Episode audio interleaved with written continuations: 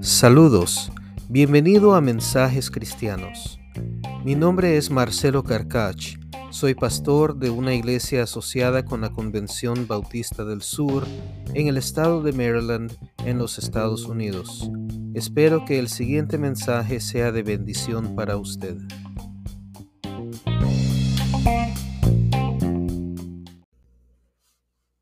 Leo para ustedes Lucas 1, comenzando en el versículo 5 hasta el versículo 25. Hubo en los días de Herodes, rey de Judea, un sacerdote llamado Zacarías, de la clase de Abías. Su mujer era de las hijas de Aarón y se llamaba Elizabeth.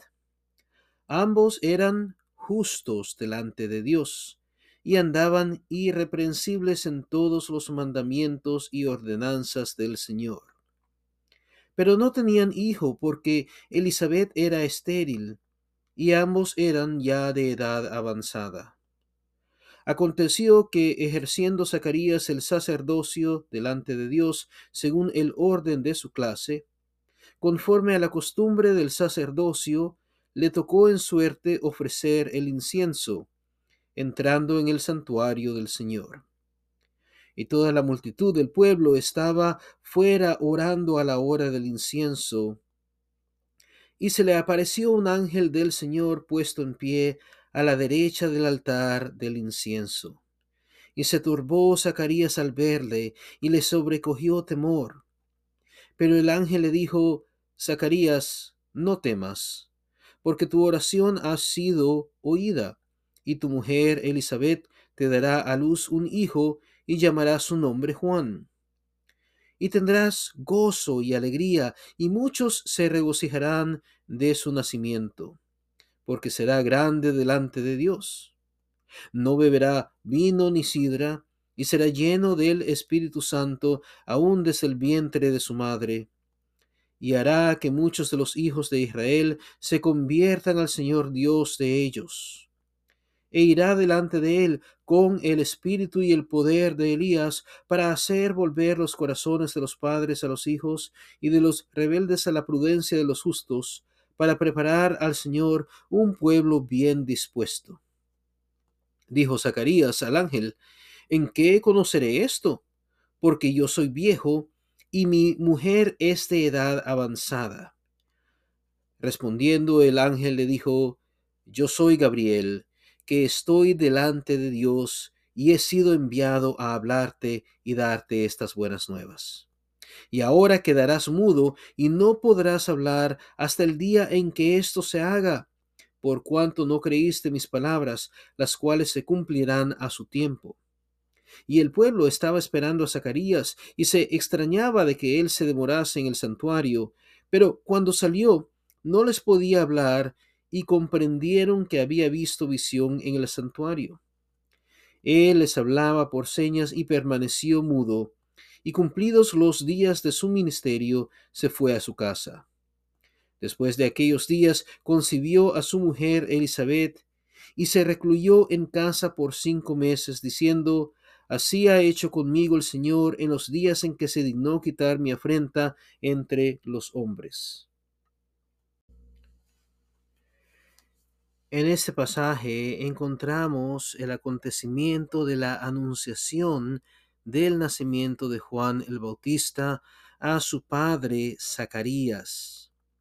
Zacarías era un sacerdote judío y es importante que entendamos el siguiente detalle. Se nos dice en el versículo 6 que Zacarías y su esposa Elizabeth eran justos delante de Dios. Esto es importante porque dentro de Israel, a través de la historia bíblica, habían dos tipos de israelitas dos tipos de judíos. Aquellos que habían sido circuncidados en la carne, pero no en el corazón, o sea que eran injustos delante de Dios.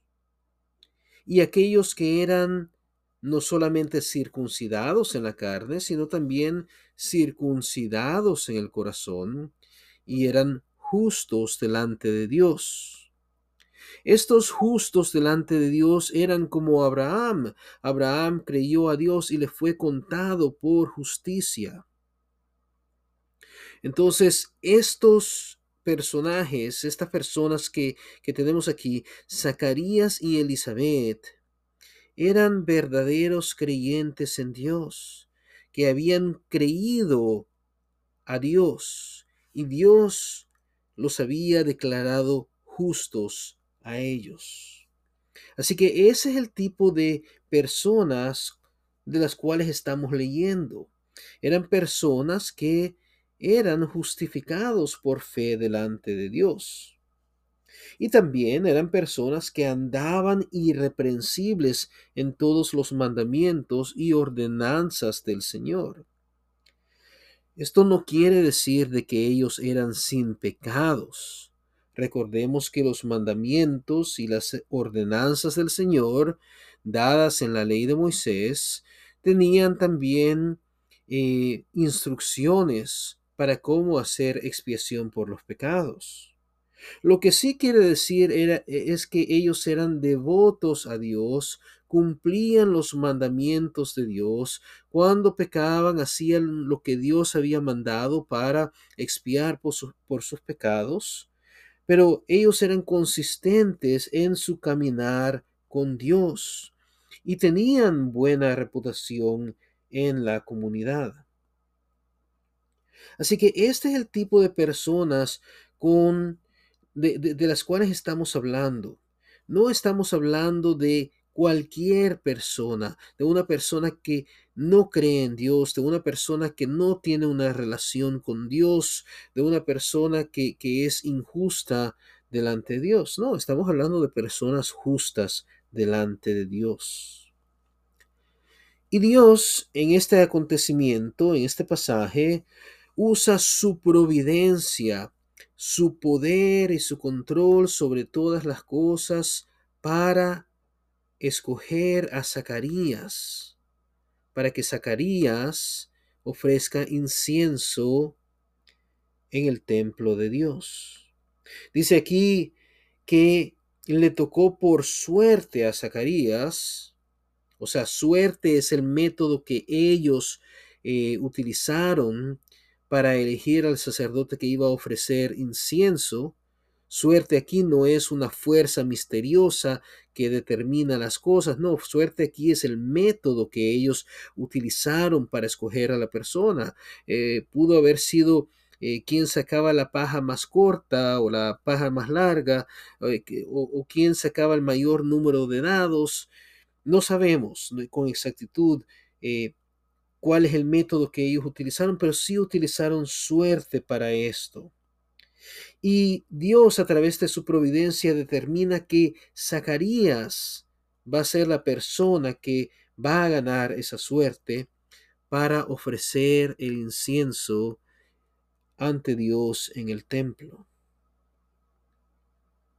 Y Zacarías entonces tiene la oportunidad de entrar en el templo y miren lo que el ángel le dice a Zacarías cuando, cuando el ángel le aparece a Zacarías a la derecha del altar de incienso. Primero se nos dice en el versículo 12 que Zacarías se turbó al verle y le sobrecogió temor. Obviamente Zacarías no estaba esperando ver a nadie eh, en, en el templo, en el área del templo, en el santuario donde él estaba porque ese lugar habría eh, estado vacío y solamente Zacarías se acercaría para ofrecer el incienso. Así que él no esperaba ver a nadie allí. Y a veces en la Biblia los, eh, los, ángeles tienen un aspecto bastante impresionante. Eh, por ejemplo, en algunos de los evangelios leemos que el rostro de los ángeles resplandecía. Esto no significa que era así todo el tiempo, pero no sabemos eh, con exactitud la apariencia de este ángel y pudo haber causado una impresión en Zacarías y él se perturbó y le sobrecogió temor cuando vio al ángel. Pero el ángel en el versículo 13 le dice a Zacarías, no temas, porque tu oración ha sido oída, y tu mujer Elizabeth te dará a luz un hijo, y llamará su nombre Juan. El ángel le dice a Zacarías que su oración ha sido escuchada. Ahora, yo no sé con exactitud cuál fue la oración de Zacarías. Pudo haber sido que Zacarías estaba orando por un hijo, pero lo más probable, creo yo, es que Zacarías estaba eh, ofreciendo este incienso, estaba orando para ofrecerle este incienso a Dios para ministrar al pueblo de Israel como, una, como un representante de Israel que está adorando a Dios. Y puede ser que entonces Dios ha escuchado esta eh, ofrenda, esta oración de ofrenda de Zacarías, y ahora le envía noticias de algo que Dios va a hacer por el pueblo de Israel porque Dios ha aceptado esta ofrenda. De cualquier manera, Zacarías le estaba sirviendo a Dios. Dios había guiado a Zacarías a eh, servirle a Dios. Y Dios tiene buenas noticias para Zacarías.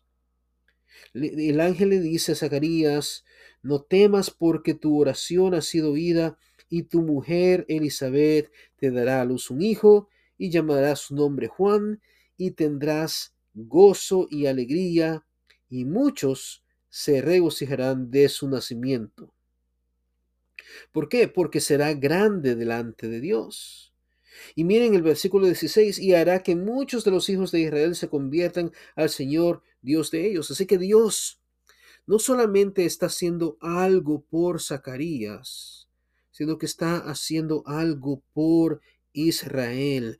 Dios va a traer un avivamiento, al pueblo de Israel a través del hijo de Zacarías, a través de Juan. Así que Dios está haciendo algo impresionante, algo grande. Va a intervenir en la vida del pueblo de Israel, pero no va a ser de inmediato, sino que va a ser poco a poco. Este niño tiene que, que, ser concebido y el niño tiene que desarrollarse en el vientre de su madre por nueve meses hasta nacer y el niño luego tiene que crecer y los años pasan hasta que eh, Dios habla a Juan en el desierto y Juan comienza entonces a predicar. El punto de esto, estimados hermanos, es que Dios sabe cuándo Él va a hacer las cosas, cuándo Él va a responder oraciones, cuando Él va a intervenir en nuestras vidas, cuando Él va a enviar un avivamiento a su pueblo. Dios es soberano y en su inmensa sabiduría su sabiduría inescrutable y su gran soberanía, Él determina cuándo Él va a hacer algo. Ahora bien, Zacarías, como dijimos, es una persona justa delante de Dios. Es también una persona que es irreprensible en los mandamientos y las ordenanzas de Dios. Así que esto quiere decir, estimados hermanos, que Zacarías conoce muy bien la Biblia. Él estaba familiarizado muy bien con el Tanaj. El Tanaj es el Antiguo Testamento. Esta era la Biblia que él tenía a su disposición. Él conocía muy bien las sagradas escrituras. Él vivía una vida dedicada al servicio de Dios, puesto que él era sacerdote. Y además, Zacarías era una persona que seguramente estaba familiarizado con el, el relato de la vida de Abraham en el libro de Génesis y de cómo Abraham y su esposa, cuando Abraham era anciano, y la esposa de él anciana también, y ella había, había sido estéril toda su vida, cómo Dios les dijo a ellos que iban a tener a un niño. Y él estaba familiarizado con cómo Abraham había dudado al principio esto, cómo también Sara había dudado esto al principio, y cómo eso no fue agradable delante de Dios y cómo Dios cumplió su promesa. Así que Zacarías tenía gran conocimiento de la Biblia, era un hombre dedicado al servicio de Dios, estaba familiarizado con la vida de Abraham y el nacimiento de Isaac, era justo delante de Dios. Estimados hermanos, Zacarías no era un cualquiera, era una persona eh, preparada para servir a Dios y para recibir este tipo de revelaciones. Y sin embargo, ¿qué sucede? Después de que el ángel le da las noticias a Zacarías, le da buenas noticias, le dice a Zacarías, vas a tener un hijo. Y le dice, y tendrás gozo y alegría, y muchos se regocijarán de su nacimiento.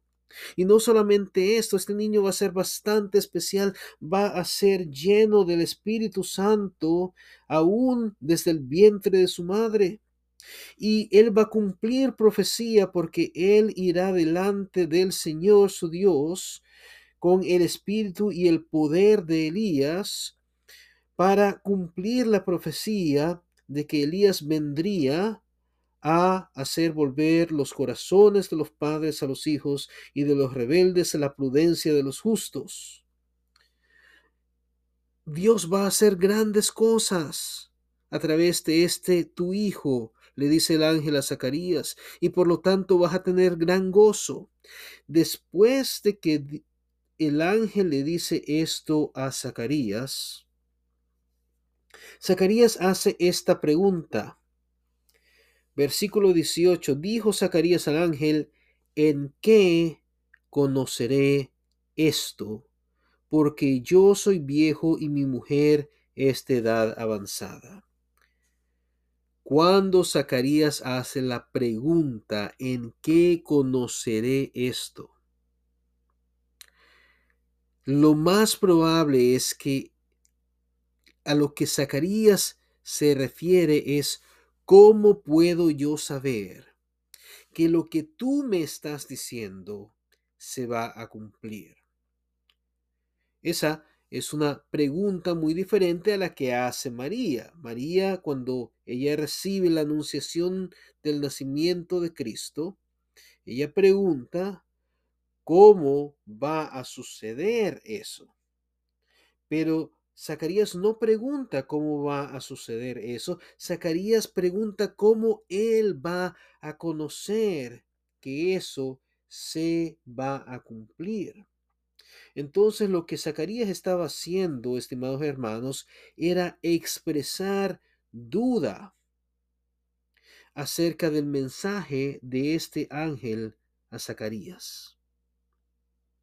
Estimados, ¿cómo es posible que un hombre justo delante de Dios, un hombre de fe, un hombre conocedor de las escrituras, dedicado al servicio de Dios, un hombre que ora.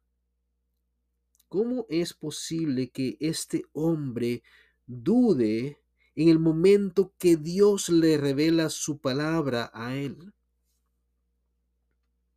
Y yo creo que hay por lo menos dos puntos aquí.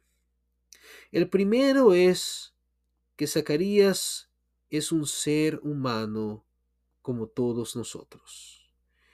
Eh, así como el apóstol dice que Elías era un hombre humano eh, lleno de pasiones como nosotros, así también Zacarías era un hombre humano lleno de pasiones, como todos nosotros, o sea, de debilidades, un hombre que, que, que era no sobrenatural, sino 100% humano.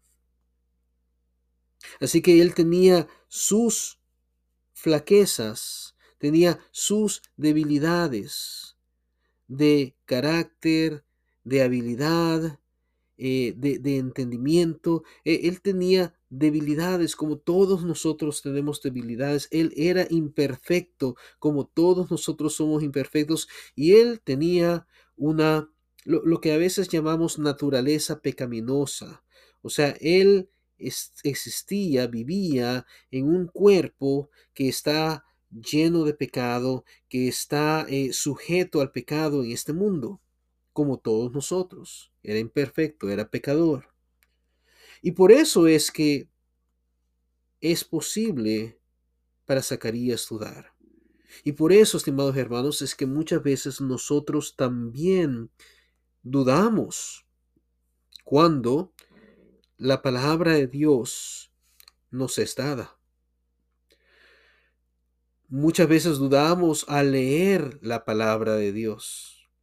Aunque conocemos las escrituras, dudamos muchas veces porque lo que las escrituras dicen y lo que las escrituras describen a veces parece ser distante a nuestra propia vida y experiencia. A veces dudamos, estimados hermanos, cuando alguien nos predica la palabra de Dios. Y dudamos también cuando alguien nos comparte que Dios puso en el corazón de ellos comunicarnos a nosotros que Dios está con nosotros y que nos va a ayudar. Dudamos la palabra que Dios nos extiende.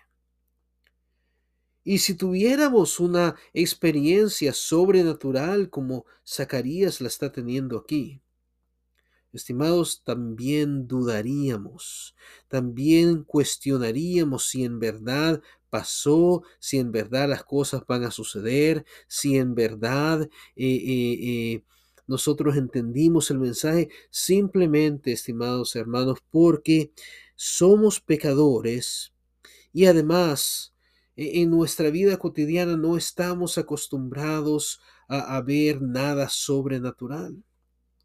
Entonces sería muy fácil para nosotros también dudar la palabra de Dios. Así que no, no juzguemos a Zacarías, sino que encontrémonos a, nosotros mismos eh, en Zacarías, eh, reflejados en Él, porque nosotros somos como Él podemos haber sido declarados justos por fe en Cristo Jesús.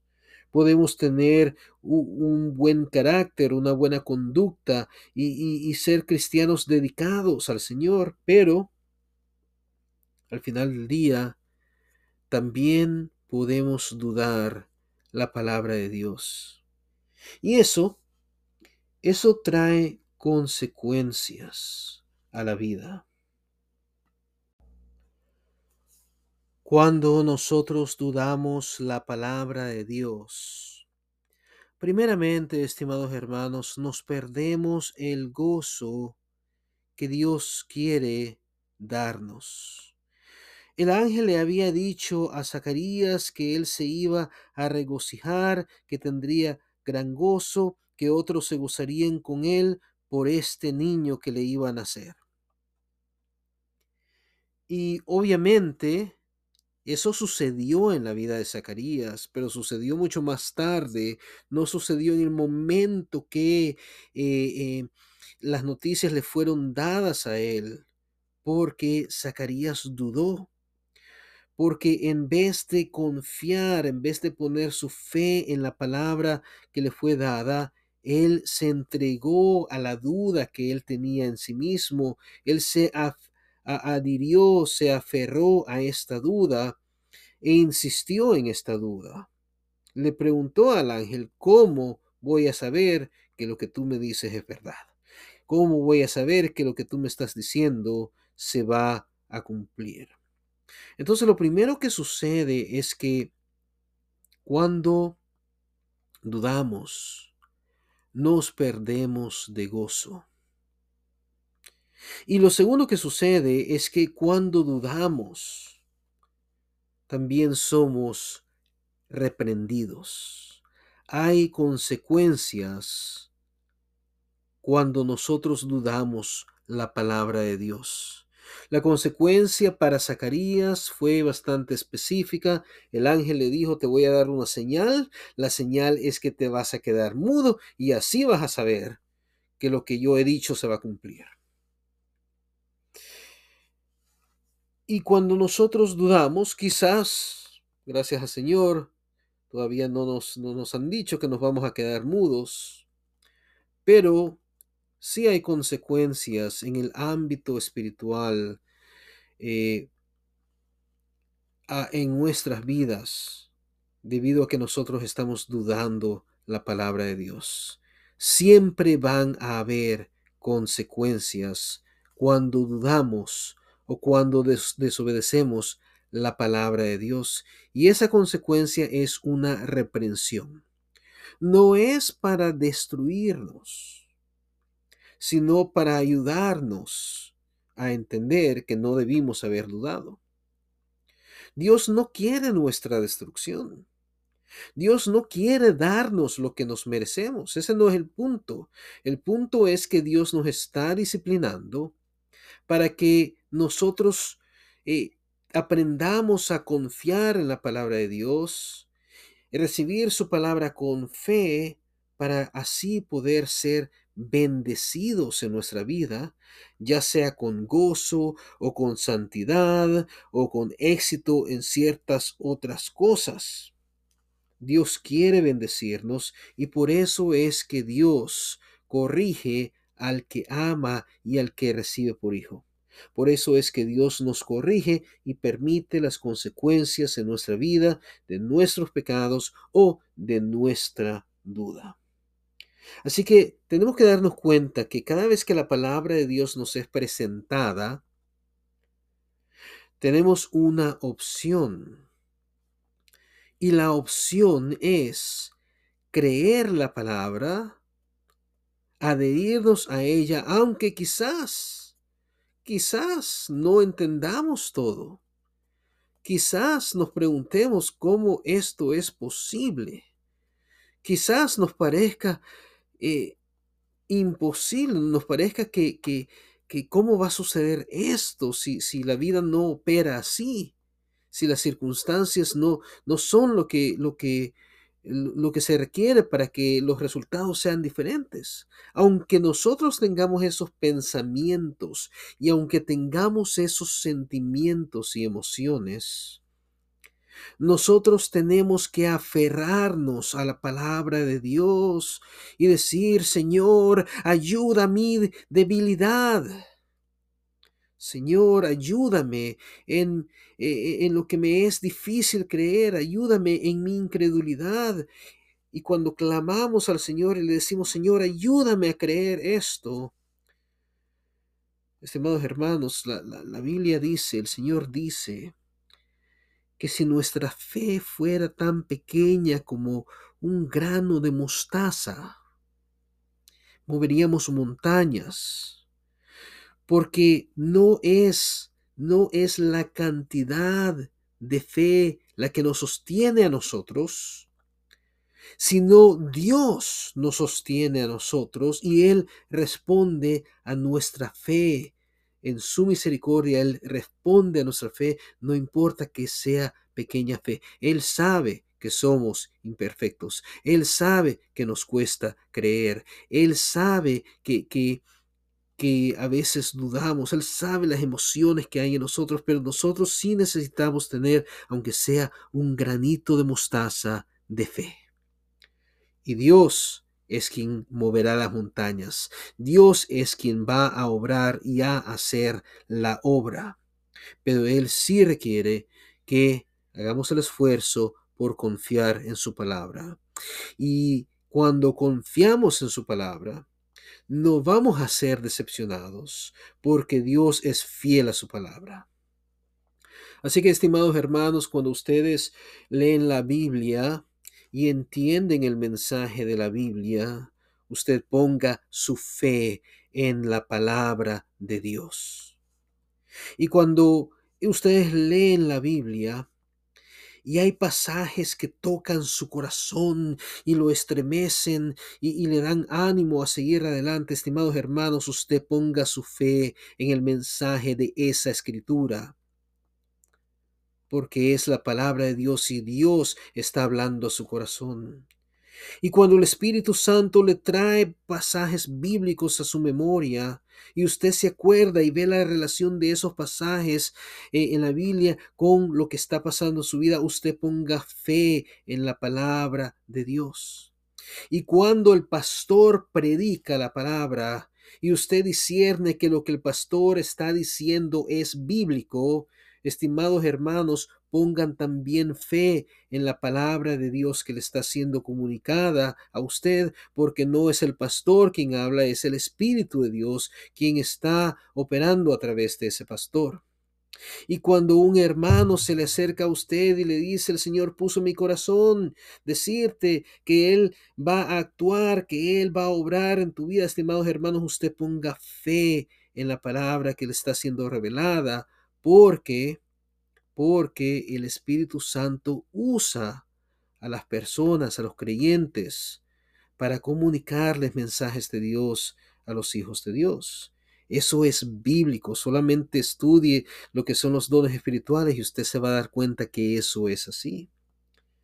Y obviamente, estimados hermanos, si a usted se le presenta un ángel y le trae palabra de Dios, usted ponga fe en la palabra de Dios. Pero acuérdese siempre que la Biblia dice lo siguiente, hay que probar los espíritus. Usted tiene que asegurarse de lo que ese, ese hermano en Cristo, lo que ese eh, pastor y lo que ese ángel están diciendo.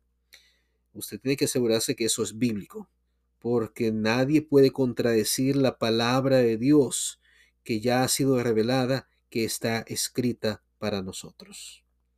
Así que hermanos, es muy importante que prestemos atención a la palabra de Dios, a lo que Dios está diciendo en nuestras vidas y, y, la tomemos con fe. Y cuando la tomamos con fe, entonces Dios va a traer gozo a nuestras vidas y Dios va a obrar de manera sobrenatural o providencial por lo menos para intervenir en nuestras vidas. Y Dios va a bendecir a su pueblo y va a traer un avivamiento. Solamente ponga su fe en lo que Dios le está comunicando a través de su palabra.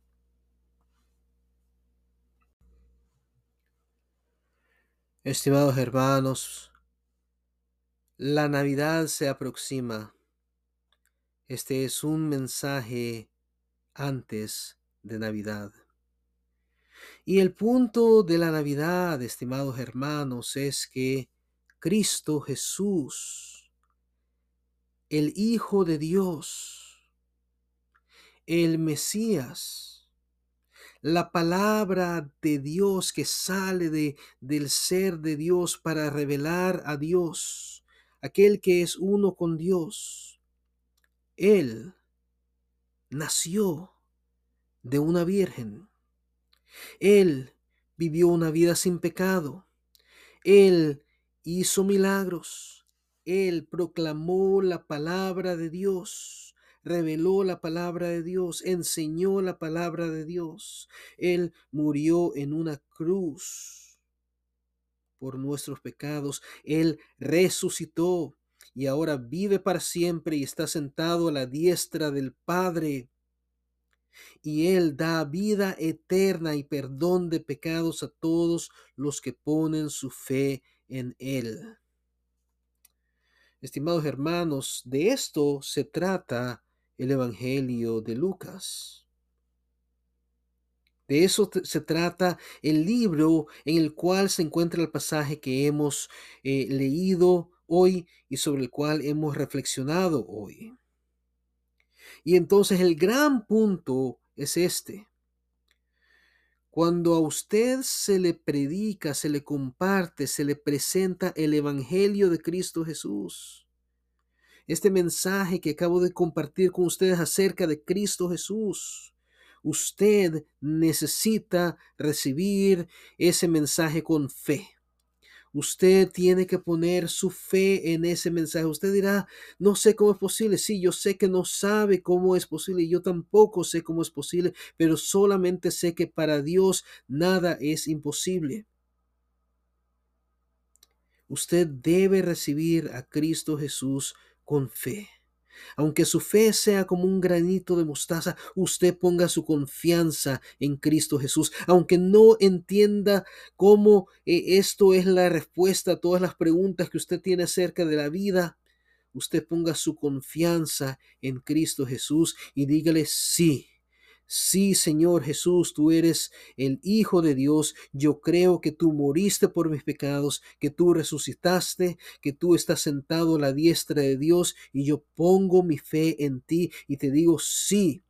Tú eres mi Señor, tú eres mi Rey, yo te voy a seguir a ti.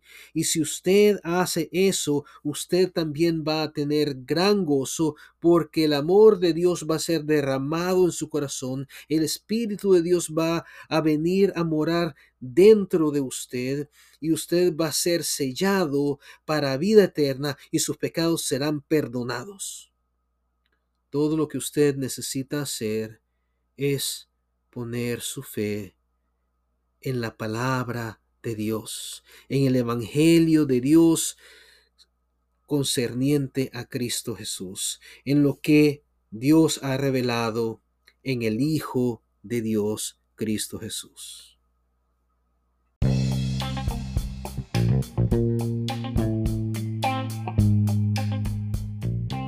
Muchas gracias por escuchar mensajes cristianos. Soy el pastor Marcelo Carcach. Si usted tiene preguntas, testimonios o comentarios que desea compartir, por favor no dude en contactarme. Bendiciones.